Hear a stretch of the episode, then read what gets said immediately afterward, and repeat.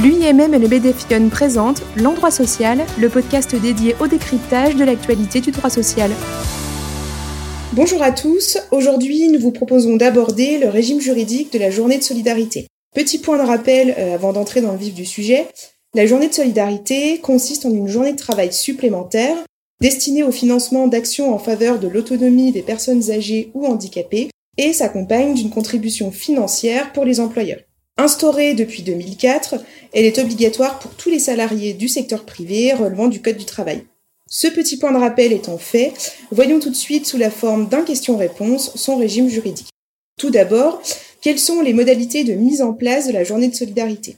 Les modalités d'accomplissement de la journée de solidarité peuvent être mises en place soit par accord collectif d'entreprise ou d'établissement et à défaut de branche, soit si l'entreprise n'a pas pu négocier à son niveau ou parce qu'elle n'est pas couverte par un accord de branche, par décision unilatérale de l'employeur après consultation préalable du CSE. À noter également que désormais, que la journée de solidarité soit fixée par accord ou décision unilatérale, elle n'est plus obligatoirement fixée le lundi de Pentecôte. Ce qui nous amène à notre deuxième interrogation. Sur quel jour peut-on positionner la journée de solidarité? L'accord ou la décision unilatérale peut prévoir soit le travail d'un jour férié légal précédemment chômé, autre que le 1er mai, soit le travail d'un jour de réduction du temps de travail, soit le travail de tout autre jour ou heure précédemment non travaillé en application de dispositions conventionnelles ou des modalités d'organisation de l'entreprise. Par exemple, un samedi, si le samedi est habituellement non travaillé. Cette dernière option laisse une grande souplesse aux entreprises. Cependant, attention, ne pourront pas être retenues comme journée de solidarité un dimanche, étant donné qu'il s'agit par principe du jour de repos hebdomadaire obligatoire, ou encore un jour correspondant à la prise d'un repos de remplacement des heures supplémentaires ou d'une contrepartie obligatoire en repos, mais également euh, un jour de congé payé, étant donné que ces jours sont obligatoirement non travaillés.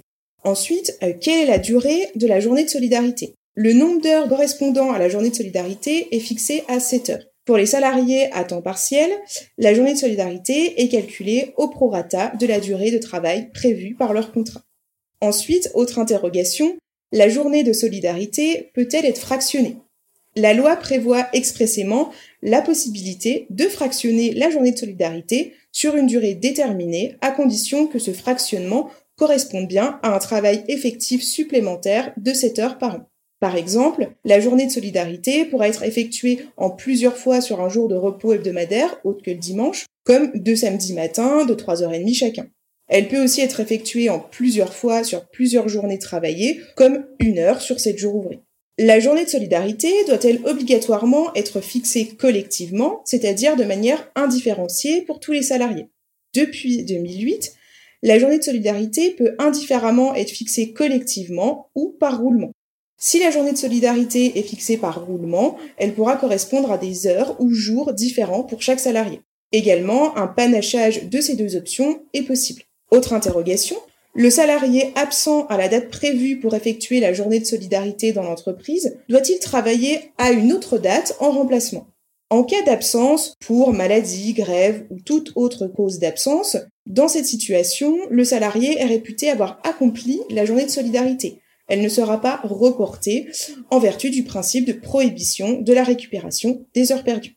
Également, quel est l'impact de la journée de solidarité sur la durée de travail? La journée de solidarité est une journée de travail qui doit être décomptée de la durée du travail, notamment pour vérifier si les durées maximales de travail sont respectées. A contrario, la journée de solidarité est neutre concernant les heures supplémentaires. Les heures accomplies au titre de la journée de solidarité ne sont pas prises en compte pour le calcul des heures supplémentaires ou complémentaires et n'ouvrent pas droit à majoration. Autre interrogation, les heures effectuées au titre de la journée de solidarité ouvrent-elles droit à majoration pour travail un jour férié? Cette journée n'ouvrant pas droit à une rémunération supplémentaire, dans le même sens, aucune majoration n'est due pour un travail le jour férié. Ensuite, que se passe-t-il lorsque la journée de solidarité coïncide avec une période d'activité partielle?